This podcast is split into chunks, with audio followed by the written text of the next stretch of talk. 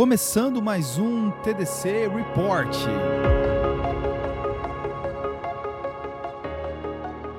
Olá, ouvintes! Começando mais um episódio do Tá de Clinicagem, seu podcast de clínica médica de revisão e atualização.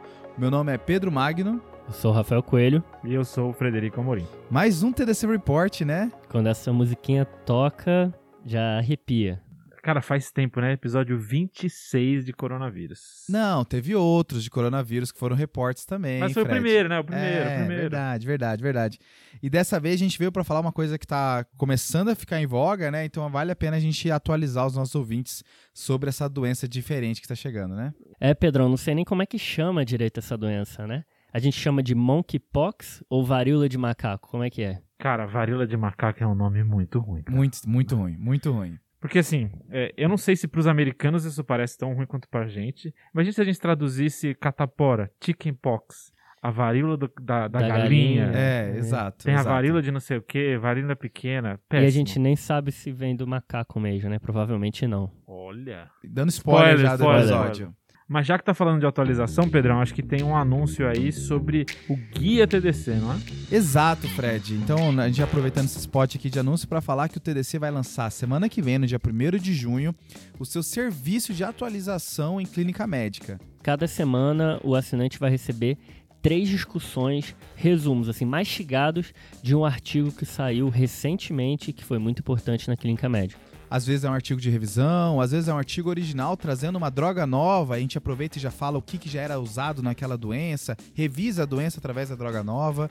Tem também uma revisão por mês, né, Pedrão? Isso, no final do mês vai ter uma revisão um pouco maior, que vai ser escolhida pelos membros do Guia TDC, né? Quem for membro desse clube de assinatura vai poder escolher uma revisãozinha no final do mês. Lançamento quando? Então, revisando dia 1 de junho, pessoal. Top. A galera que comprou o curso de pronto atendimento já conseguiu se pré-inscrever e já tá vendo, né? Exato, exato, Rafa. Então fiquem atentos aí que o lançamento tá chegando, pessoal. Boa.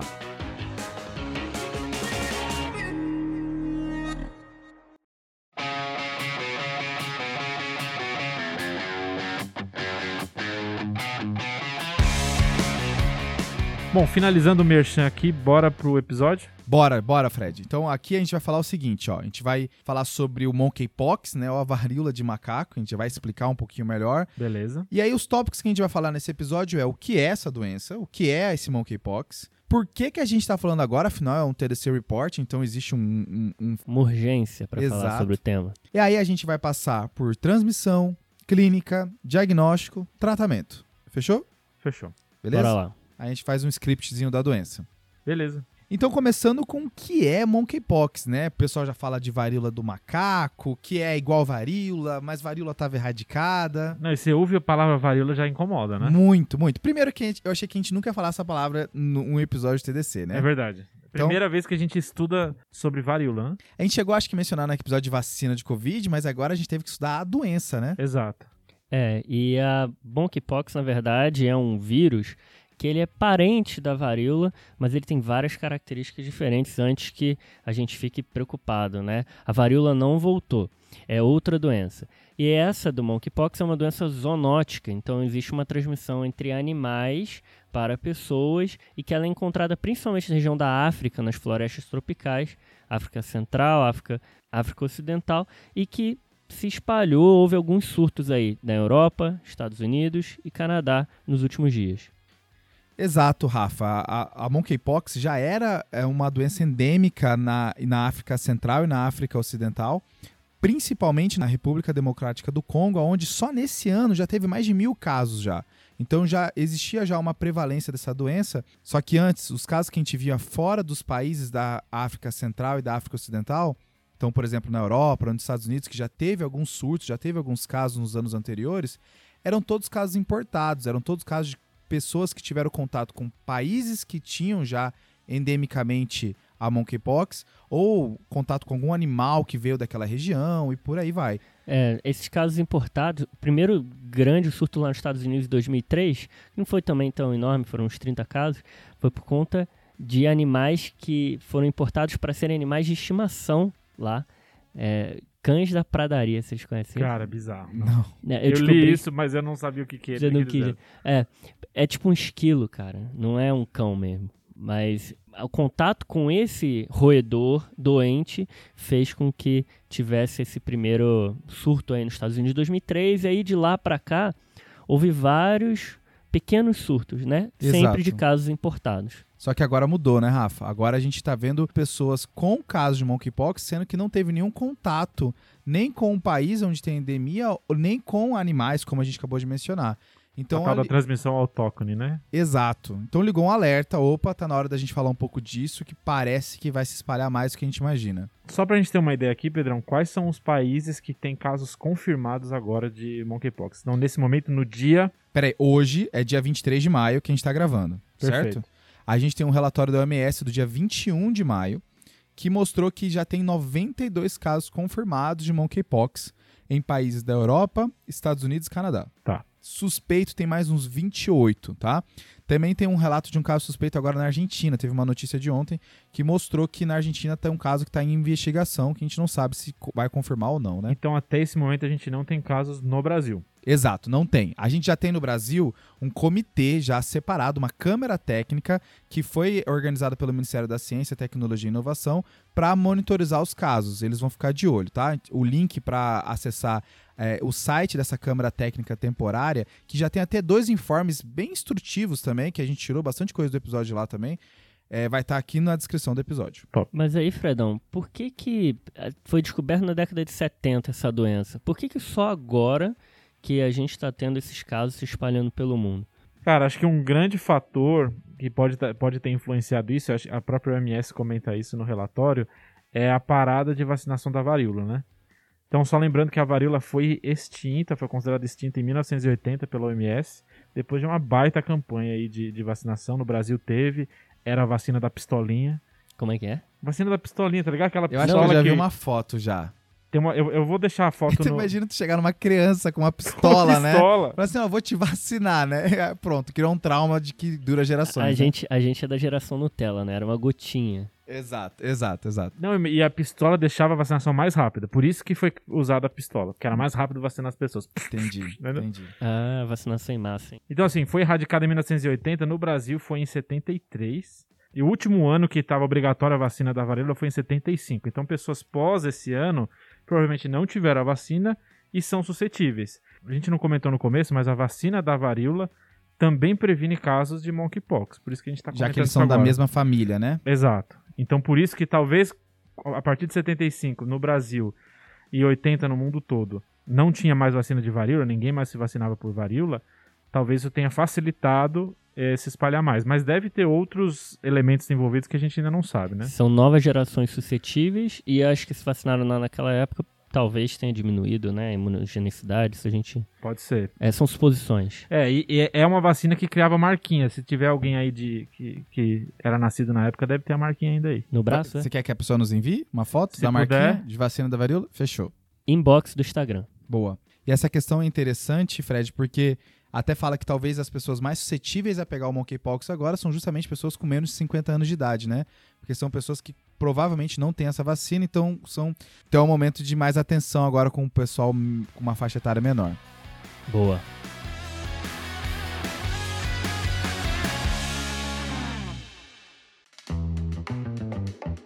Uma outra coisa que sempre contribui para uma doença se espalhar desse jeito é a maneira como ela é transmitida, né?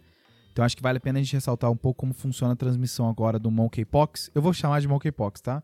Eu vi que você não gostou de varíola do macaco. Varíola do macaco me causa incômodo falar isso. Eu lembro de NFT, os macaquinhos lá, então monkeypox eu sinto melhor de falar. Meu Tá? Deus, você lembra de lembro- NFT. Exato. Eu achei que ele ia falar planeta Até o dos Aquele Neymar- macaco no fundo amarelo, é isso? Isso, isso Ah, mesmo. tá. Mas de qualquer forma, a monkeypox ela é transmitida principalmente por contatos, e é contatos com os animais, que é, como o Rafa tinha mencionado, os, principalmente são os roedores, que são os animais que fazem essa transmissão. E aí pode ser tanto uma pele infectada quanto a própria mordida, né? Do bicho. Exato. Mas existe uma ideia também de que pode ser transmitido por gotículas, mas é principalmente contatos, e aqui é um contato mais prolongado.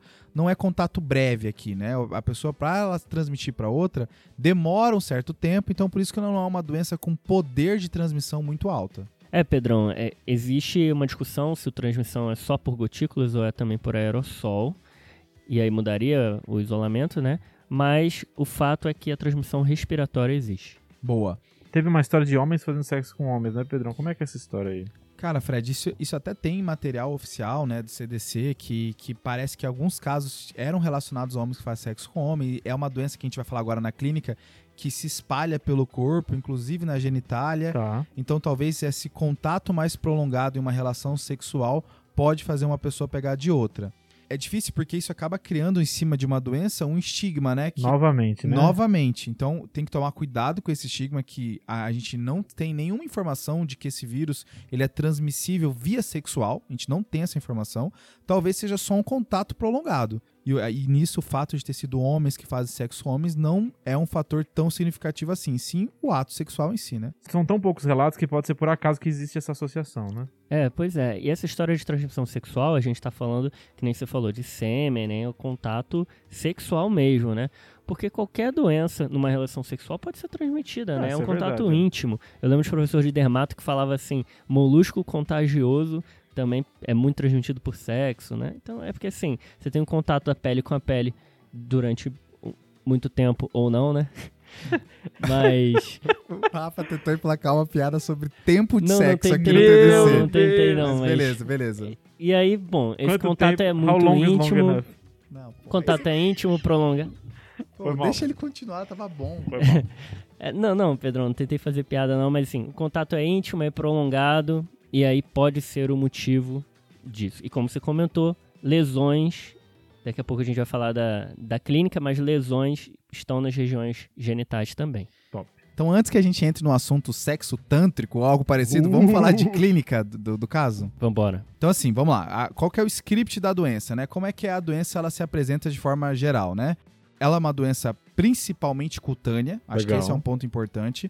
É legal porque ela vai passando por várias fases de lesão dermatológica. Ela começa principalmente com enantema em Uh, boca enantema. e língua, tá? Enantema é o exantema que é na mucosa. Exato. Que depois vai progredindo para máculas, principalmente na região da cabeça, e que depois progride para tronco e membros, certo? Então, céfalo caudal, né, Pedro? Isso. E centrípeto também. Começa na região central, cabeça, tronco, e vai para as extremidades, inclusive palmas e plantas, que vai ser aí uma informação importante para diferenciar de outras doenças. Mais um pra essa lista de diferenciais, né? E aí essa fase de máculas, ela vai durar uns dois dias. E aí essas máculas, que então por enquanto são manchas pequenininhas, né? No nível da pele, elas vão sair do nível da pele e virarem pápulas, Tá. que vão durar mais dois dias. Depois elas viram vesículas, que aqui é um ponto bem importante da doença. A vesícula é uma coisa que chama bem atenção. As fotos que a gente tem de monkeypox é, apresentam bastante essa parte vesicular. E depois de dois dias também, então fechando quase uma semana de doença, a pessoa ela vai progredir essas vesículas para pústulas, que podem até umbilicar, certo? Essa fase de pústula vai durar 5 a 7 dias, e aí vai virar crosta e a pessoa de fato começa a se resolver a doença. E quando vira crosta, a pessoa para de transmitir. Então, assim, resumindo, pessoa entra em contato com o vírus, tem um período ali de incubação que é mais ou menos ali uns 12 dias em média, mas pode Tá. até 21. Longo, né? Longo. Vai ter longo, longo, isso deve até influenciar também lá A na frente, transmissão, né? né? A transmissão, isolamento.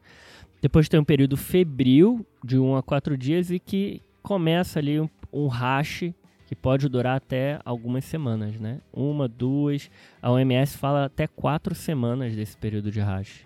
Exato, Rafa. E além da febre que você falou do, no período, o paciente pode ter cefaleia, faringite, tosse, mal-estar. E uma coisa que marca aqui a doença, principalmente porque varíola não faz isso e catapora também não faz isso, Opa. é linfadenopatia, Tá. tá? Então, um paciente que tem linfonodomegalia, isso aqui marca essa doença, principalmente para lembrar de monkeypox. Tá. Aproveitando Ou varíola então, de macaco. Vamos lá. Desistiu, Aceitou, no meio do aceitou. episódio desistiu do, do monkeypox. então, aproveitando, Pedrão, acho que vai ter bastante diferencial aqui, né? Então, você falou aí de céfalo caudal com linfonodomegalia, palma e planta, sarampo deve entrar aí. Você falou de pústula, deve entrar aí catapora. Como é que é esse diferencial? Legal você ter mencionado isso, Fred, porque já vai aparecendo alguns diagnósticos diferenciais na nossa cabeça de cara, né? Por exemplo, quando eu falei que tem vesículas espalhadas pelo corpo, o primeiro pensamento é que tem catapora, né? Parece Pronto. catapora. Aham. Então, além da linfonodomegalia, que é um ponto diferencial, outra coisa que a catapora tem aqui não é que a catapora tem aquele sinal do céu estrelado, né? É isso Puxa. aí. Pro ouvinte saber, a gente deu um pause aqui, fez a magia da edição, procurou no Google pra ver se era isso mesmo. né, É porque eu falei e fui duvidado aqui, tá? Só, só pra deixar claro. Não, não foi duvidado, aqui a gente não lembra, pô. Esse nome Céu Estrelado. Isso, é, que, é quando você tem várias lesões em tempos diferentes, Ah, eu não né? sabia que tinha esse nome, Céu Estrelado.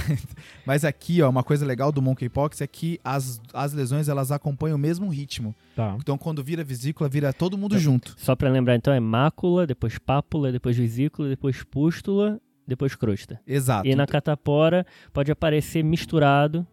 No monkeypox, apare... caminha tudo junto. Todas as lesões caminham juntas. Exato, exato. Outra coisa que diferencia, Pedrão, é essa questão é, da, do acometimento de palmas e plantas dos pés, né? Porque a catapora não costuma acometer e monkeypox acomete sim, palmas e plantas. Além disso, monkeypox concentra muito na face, isso é descrito como uma diferenciação para a catapora, que é mais densa tr- no tronco. Tá. Uma coisa que é bom pontuar aqui agora que você falou de lesão em mão e pé também, Rafa, é sífilis, né? Que, que é famoso por fazer lesão de mão e pé. Que podem fazer lesões dermatológicas bizarras, assim, de maneiras bem diferentes. A vesícula não é pra fazer tanto, mas até pode. E, e é um diagnóstico importante, que às vezes você vai ter que pedir um VDRL pro paciente pra ver se ele tem ou não, né? Tem um diagnóstico diferencial aqui também, gente, que é importante lembrar que é o sarampo. Principalmente no início do quadro de monkeypox, quando a pessoa está com um quadro febril, pode ser conjuntivite, odinofagia. E aí, febre, conjuntivite, odinofagia, tem que lembrar também do sarampo, abre um racho macular, né? Aí começa a abrir vesícula, fica mais claro que é monkeypox. Então, até começar a abrir vesícula, pústula, talvez haja uma dúvida diagnóstica entre os dois. o tempo aqui sendo definitivo para essa, diferencia, essa diferenciação, né? E um outro diagnóstico diferencial aqui, isso é legal porque eu vi nos informes brasileiros, tá? Que é uma coisa que você não vê tanto documento lá fora, que é a infecção por vacínia. Já ouviu falar, Fred? Já é o vírus que tem na vaca, mas não é o cowpox, né? Isso, é da família Pox, Tá. mas não é o, não é o cowpox, é um, é um vacínia, é outro. Que é um tá? vírus que tá nas vacinas de varíola, né? Isso, isso. Aqui é o seguinte, Fred. é- existe manifestação no ser humano do vírus vacínia. Existe até um alerta do Brasil em relação a isso, porque é, faz fase febril com lesões muito parecidas com a monkeypox. A diferenciação é que existe, então, um contato principalmente com animais, e aqui a gente está falando de boa e vaca. E como o contato é principalmente em ordem, essas coisas assim, a manifestação cutânea é principalmente em mãos. Ah, Tá? boa. Então a diferença, de ao invés de ser rosto que vai se espalhando pelo corpo, aqui os locais de preferência é mão, mas também pode se espalhar. Eu acho que aí a maneira como surge e principalmente a epidemiologia do paciente vai ajudar a diferenciar se é vacina ou monkeypox. A gente não sabe se tem muito caso de vacina no Brasil, parece que tem pouco, mas também tem muito subrelato, né? As pessoas, como é um quadro que geralmente passa sozinho, os pacientes não necessariamente procuram serviço de saúde e fazem um diagnóstico E se firmado. procurar também, é difícil fazer esse diagnóstico. Né? Exato, existe pouco orientação médica sobre essa doença, né? Mas talvez agora, com saindo no jornal, né? As pessoas vendo monkeypox, pode ser que elas se surpreendam e vão procurar um atendimento, né? Top, viu, Fred? Eu não, eu não tinha parado pra pensar nisso, que os casos de vacina vão aumentar porque o monkeypox tá passando na, na TV, é, né? a pessoa vai, opa, será que isso que eu tô na mão é isso? Legal, legal.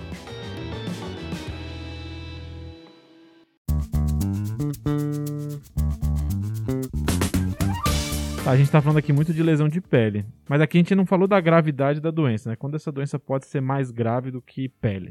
É, na verdade, essa doença pode ter algumas complicações, Fredão. E aí a gente vai ter quatro fatores que aumentam o risco do paciente ter um quadro grave. Primeiro, criança. Segundo, imunodeficiência. Terceiro, a rota de infecção, se for mais invasiva.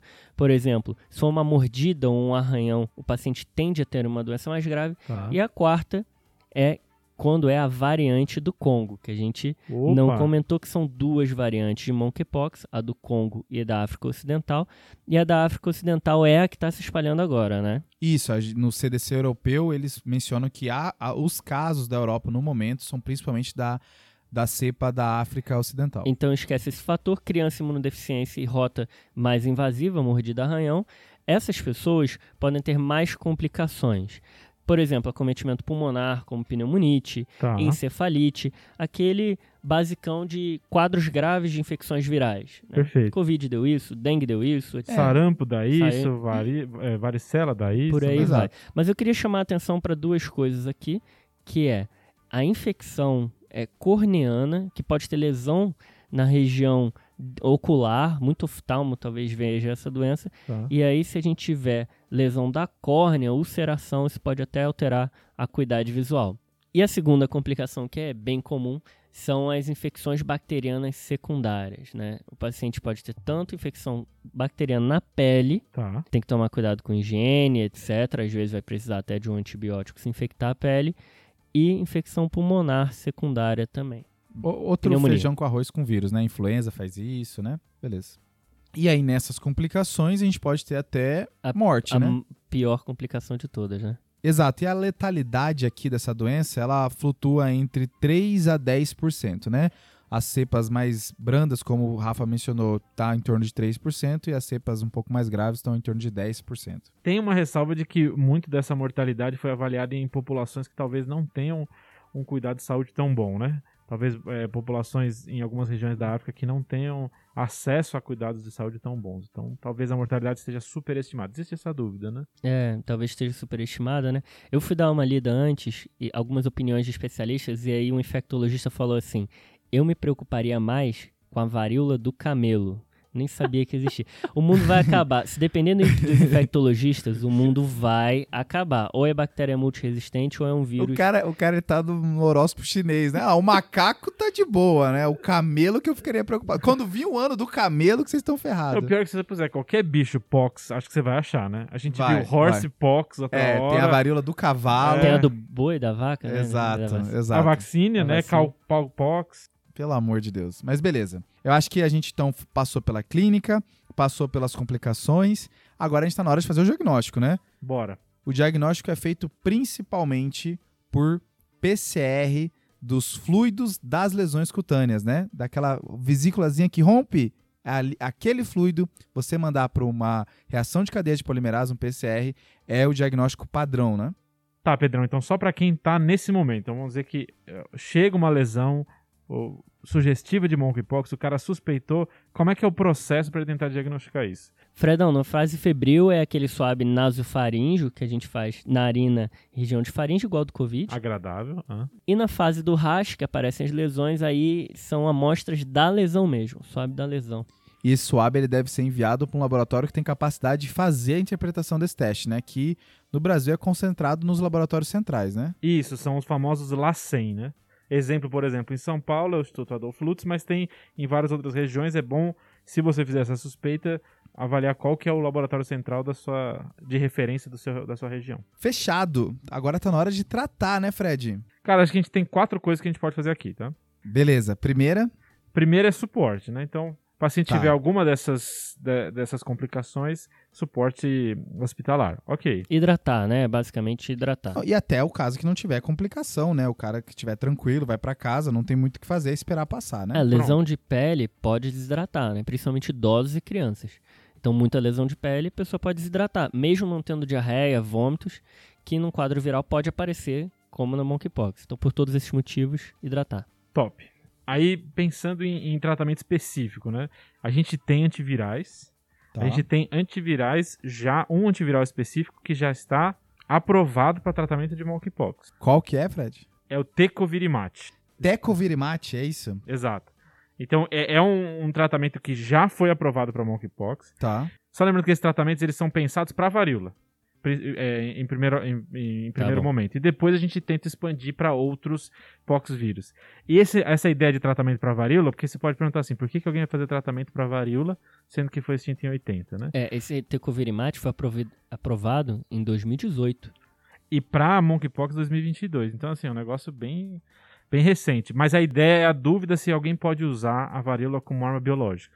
Então, a ideia de estudar tratamento é ter um tratamento na hora que alguém usar como arma Os biológica. caras já estão preparados, então. Exato. Então a gente tem o tecovirimat para tratamento e a gente tem o bricidofovir. Tá. Para os dois a gente não tem estudo clínico específico para ver eficácia do tratamento. Por quê? Porque não tem mais varíola e monkeypox é pequeno, a gente não conseguiu fazer estudo ainda. Então a gente faz, eh, tem um- alguns protocolos de fazer estudo em animais e fazer estudo de segurança nos seres humanos. Juntando esses dois, a gente tem a aprovação dos antivirais. Mas eles já foram testados para alguns casos de vacina que você comentou, né? Tá. porque as pessoas que são vacinadas para varíola pode ter uma doença vacinal pela vacina. Entendi. Tem muito vá aqui, mas acho que deu para entender, né? Aham. Deu. E aí essas pessoas, é, eram algumas pessoas poucos, acho que são dois relatos, foram tratados e melhoraram. Então existe uma, uma evidência fraca, mas a recomendação é que se use os dois, Tecovirimat e Bricidofovir. A gente não vai ter isso no- eh, disponível no Brasil, então é só pra gente saber que existem esses antivirais. tá? Beleza. Tá tipo no, no Pentágono lá, numa uma sala fechada e ninguém tem acesso. Pronto. É, a gente tem um terceiro antiviral aqui, que é o Sidofovir. Sidofovir é um antiviral feito para CMV, Esse tem no Brasil. Exato, para tratamento de CMV e pode ser considerado o tratamento, ele é bem nefrotóxico, esse é o grande efeito colateral dele, ele pode ser considerado para tratamento. Isso provavelmente vai ser uma discussão grande da- da- do local se vai, vale a pena fazer esse tratamento ou não, porque a gente não tem grandes estudos sobre isso. Mas uma opção, então, no Brasil disponível seria o Sidofovir. Beleza, Fred, eu entendi que tem três drogas, duas nem no Brasil estão, e a terceira, que é a menos estudada, tem no Brasil porque ela é usada para CMV. Perfeito. Mas quando é que eu uso isso daí? Cara, aí que vem a complicação. A gente não tem atualmente uma recomendação explícita do Ministério da Saúde de tratamento. Pode ser que nos próximos dias apareça, então dá para ficar ligado. A OMS também não fez uma, uma recomendação clara. Até o relatório da OMS que a gente comentou aqui do dia 21 de maio, eles comentam que eh, nos próximos dias vai haver uma, uma orientação técnica interina. Então, talvez saia agora nos próximos dias. Na parte do CDC, ele tem uma recomendação de 2019 que fala um pouco de vacina, mas não fala dos antivirais. Então, assim, indicação clara de quando usar, a gente não tem uma recomendação. É porque Boa. não tinha como fazer uma recomendação de uma doença que não existia lá, né? Exato. Então a gente falou a primeira estratégia suporte, a segunda estratégia os antivirais. Faltam duas ainda pra você me falar. Exato. A terceira é vacina, né? Porque na, na, no monkeypox existe a suspeita que funcione como a varíola de eu conseguir fazer vacina de bloqueio. Então a ideia é que a pessoa pegou e as pessoas próximas dela recebem a vacina. Exato. Se for nos primeiros quatro dias, a chance dela ter monkeypox baixa muito. Se for de 4 a, 10 a 14 dias após a exposição, lembrando que o período de incubação é longo, né? Se for de 4 a, a 14 dias após a exposição, pode ser que ela pegue, mas que tenha um quadro mais leve. Então existe indicação de vacina de bloqueio. E qual que é a vacina, Fredão? Rafa, a gente tem duas vacinas aqui, tá? A primeira é uma vacina de vírus do vírus vacina que se replica, então ela tem vários efeitos colaterais e é a que a gente usava antigamente. Tá. E aí foi testada uma outra vacina com esse vírus que não conseguia se replicar. Talvez para pensar em pacientes mais idosos, pacientes que são imunossuprimidos. Foi testada lá em 1970, mas a aprovação dela foi recente. Então a gente tem essas duas opções, Beleza. mas nenhuma delas está amplamente disponível no Brasil. Então, na Beleza. real, a gente não tem as duas opções, exato, né, Fred? exato. O mundo tem essa opção em algum local, mas a gente não tem. Tá. A ideia é que se você quiser fazer essa vacinação de bloqueio, caso tenha algum caso, vai ter que entrar em contato com as autoridades de saúde para ver como é que faz, né? É, e se tiver em algum local no Brasil disponível essa vacina, ou se o Brasil adquirir essa vacina de alguma forma, ele deve lançar uma nota orientando como fazer esse É, processo. basicamente, se o ouvinte estiver ouvindo agora em maio de 2022 ou junho, Não vai rolar. vai, não vai rolar, vai ter que ligar para, vai ter que notificar o caso imediatamente, vai ter uma orientação específica, vai ter que ser tratado em um centro de referência, com certeza. Se Perfeito. Estiver ouvindo daqui a seis meses, aí a gente não sabe, né? Como é que vai estar. Top. Boa.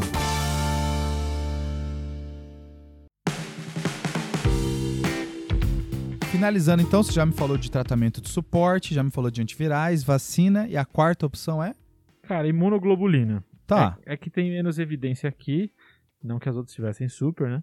Mas a ideia é para os pacientes que não conseguem receber a vacina de bloqueio porque ela tem efeitos colaterais, ou porque, como o vírus é replicante, então em pacientes imunodeficientes, por exemplo, eu evito fazer, aí você pode considerar usar a imunoglobulina em, é, como adjuvante. Então, é, é bem. Se os outros são questionáveis, esse é o, é o mais questionável de todos. Provavelmente esse aqui a gente não vai ver mesmo. Fechou, Fred. Acho que é um ponto importante para que a gente Legal que eu falei de três coisas que a gente não vai ter, né? Eu, eu fiquei feliz com isso.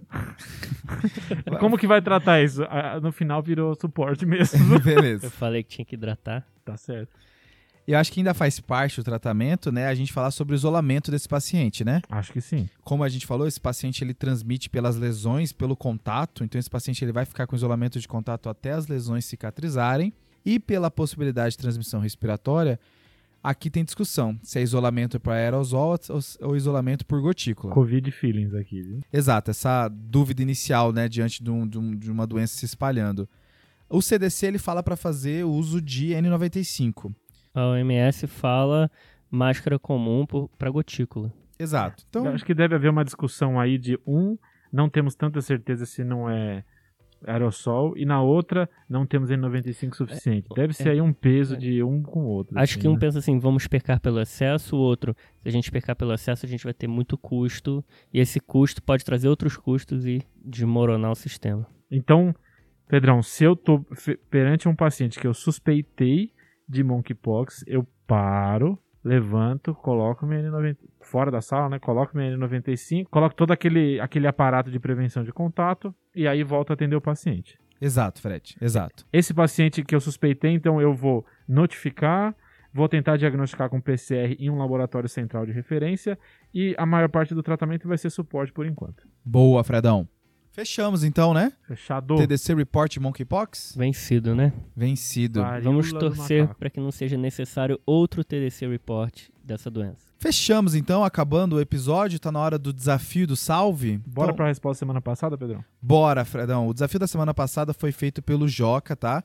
Foi uma paciente que chega com uma paralisia flácida e ela tinha feito alguns remédios para emagrecer, né? Hum. Aqui a dica era lembrar da paralisia flácida hipocalêmica onde pacientes com potássio baixo podem se apresentar com fraqueza muscular, podendo evoluir até a paralisia. E tem que tomar cuidado, porque às vezes esses remédios para emagrecer tem uma levotiroxina que pode abaixar o potássio, tem uma furosemida que pode abaixar o Foi potássio. Foi isso aí, né? Exato. E quem acertou o desafio foram três pessoas: o Matheus Boaventura, que é de Aracaju, Sergipe, o Cassiano Marques, que é da Universidade Federal Fronteira do Sul, em Chapecó, e o Davi Jordão, que é de Taubaté. Um abraço, pessoal. E aí, Pedrão, como é um TDC Report, a gente não vai fazer desafio pra semana que vem, né? Boa. E, e salves, Fredão? Para quem que você vai mandar? O meu salve vai pro João Pacheco. Ele é um médico formado pela Universidade Federal do Maranhão, campus Imperatriz. Mandou uma mensagem super legal pra gente que fazia questão de comprar o nosso curso um ano depois do lançamento do primeiro curso. Muito obrigado, João. A gente gostou muito da sua mensagem. Um salve. Boa, salve, João. E você, Rafa? Eu vou dar um salve para Karina Alves Medeiros, ela é da UFCA, Universidade Federal do Ceará, lá do Cariri. E ela passou para dizer que ama os nossos podcasts, que curte todo o desempenho e preocupação em trazer conhecimento de qualidade sempre atualizado. E ela falou, Pedrão, que tá aguardando o bolo de reposição de potássio que a gente prometeu no episódio de Hipocalemia, hein? Meu Deus do Estamos céu! Estamos sendo cobrados. Beleza, top, top, massa. E o meu salve vai para o Dante Claudino de Oliveira. Ele é aluno do sétimo semestre da Escola Baiana de Medicina. Ele conversou com a gente pela Liga, pelo perfil da Liga Acadêmica dele, Top, tá? E ele falou que os nossos podcasts deveriam ser obrigatórios em toda a faculdade de medicina. Claramente não, né, Dante? a ideia do podcast justamente é democratizar, você aprender de outra maneira, né? E tudo que é obrigatório na faculdade a galera não faz, né? É ruim demais, pô. Cara, é foda mesmo. Te é obrigar foda. a fazer alguma coisa ruim. Fechou então, pessoal? Fechado. Lembrar de seguir a gente no arroba Clinicagem, tanto no Instagram, quanto no Twitter, quanto no YouTube. Lembrar que agora a gente tem o guia, então a partir do dia 1 de junho, o guia TDC vai ser a melhor maneira de você se atualizar em clínica médica. E sempre lembrar do site, né? tadeclinicagem.com.br, onde tem os show notes do episódio, tem as referências do episódio e você pode pesquisar os outros conteúdos do TDC. Os show notes são os, as anotações com tudo de mais importante que tem nos episódios. As anotações do show, né? As anotações do show. E assim, para quem tá nos últimos segundos do episódio, lembrar no de no finalzinho, lembrar de colocar as estrelinhas ali no Apple Podcast, no Spotify, porque quando você pontua o nosso podcast, a gente é mostrado para mais pessoas. E se inscreve, né? Se inscreve para receber as atualizações dos podcasts. Boa! Não quer pedir mais nada Boa. não pros ouvintes, gente? Pelo amor de Deus. Fechou. Fechou, hein? Valeu, falou. Falou, valeu, falou. Esse podcast tem como objetivo educação médica. Não utilize como recomendação. Para isso, procure o seu médico.